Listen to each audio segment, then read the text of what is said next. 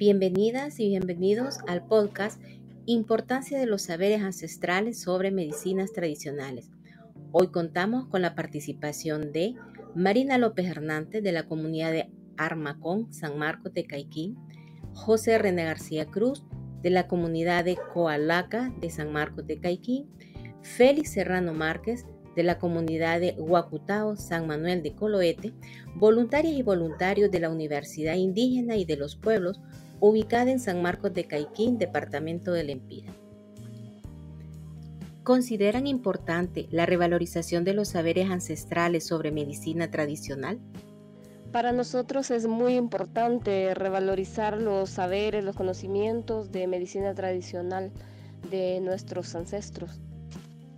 Sí, es bien importante porque a través de los eh, saberes de nuestros abuelos, ellos sobrevivieron y se hicieron fuertes ante cualquier enfermedad o circunstancia utilizando hierbas y plantas medicinales.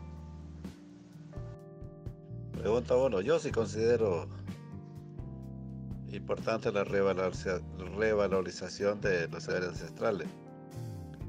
No solamente en medicina tradicional, sino que en todos los ámbitos. ¿Verdad? ¿Qué propondría usted para obtener los saberes ancestrales sobre medicina tradicional de los ancianos y las ancianas de la etnia lenca? Para no perder los, los saberes sobre medicina tradicional, yo creo que lo más importante es em, practicarlo, darlo a conocer con nuestros familiares, con nuestros vecinos y al practicar pues sigue siendo parte de nuestra vida, de nuestro uso cotidiano y entonces así no, no se pierde el conocimiento. Hacer pequeños grupos de personas con voluntad eh, de aprender y para visitar a los ancianos y ancianas que nos den las recetas y nos tengan a conocer cómo se hace y también que nos muestren las plantas o hierbas que ellos conocen, ya que en la actualidad las desconocemos.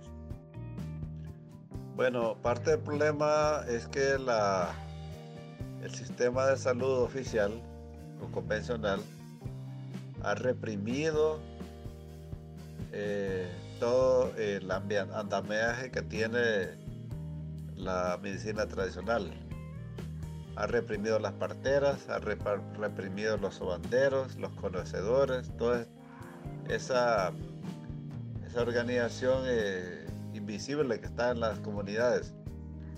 Entonces, del sistema convencional tiene que reconocer que el sistema de salud eh, ancestral es el que le puede salvar la vida a la gente en muchos casos. Y de hecho así lo hace. Con el COVID la gente se ha estado salvando tomando jengibre, tomando manzanilla, tomando limón. ¿Verdad? Entonces eh, necesitamos un diálogo entre la medicina tradicional y la medicina convencional. ¿Qué se podría hacer para que los saberes ancestrales sobre medicina tradicional sean aceptados y aplicados por la juventud? Que la juventud eh, admita y acepte y utilice los, los, saberes sobre medicina tradicional, pues yo creo que la base fundamental está en, en la práctica eh, para nuestros jóvenes no es difícil porque hemos crecido en este ambiente de, mm, de hacer uso de todos los conocimientos, saberes, hierbas. Vivimos lejos de la urbanización, de hospitales, de centros de salud. Entonces para nosotros, para nuestros jóvenes es, es común, está dentro de, de nuestro uso. Eh, para los jóvenes más urbanos yo creo que ahí sí tendrían que tener acercamientos y mm, hablar de las experiencias, las vivencias de la gente que sí, sí practica el, el uso de la medicina tradicional. Reunirlos en grupos de jóvenes desde las diversas organizaciones. Y darles a conocer la importancia de la medicina tradicional con la que nuestros antepasados sobrevivieron sin utilizar químico respecto a la tercera pregunta, eh, primero es un proceso de sensibilización.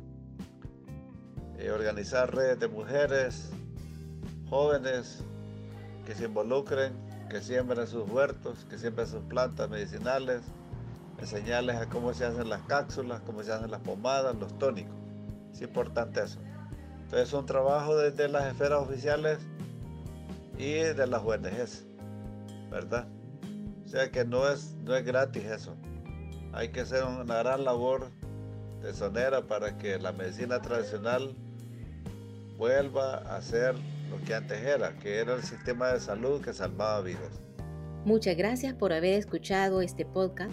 Muy pronto volveremos a compartir temas sobre medicina tradicional. Hasta luego.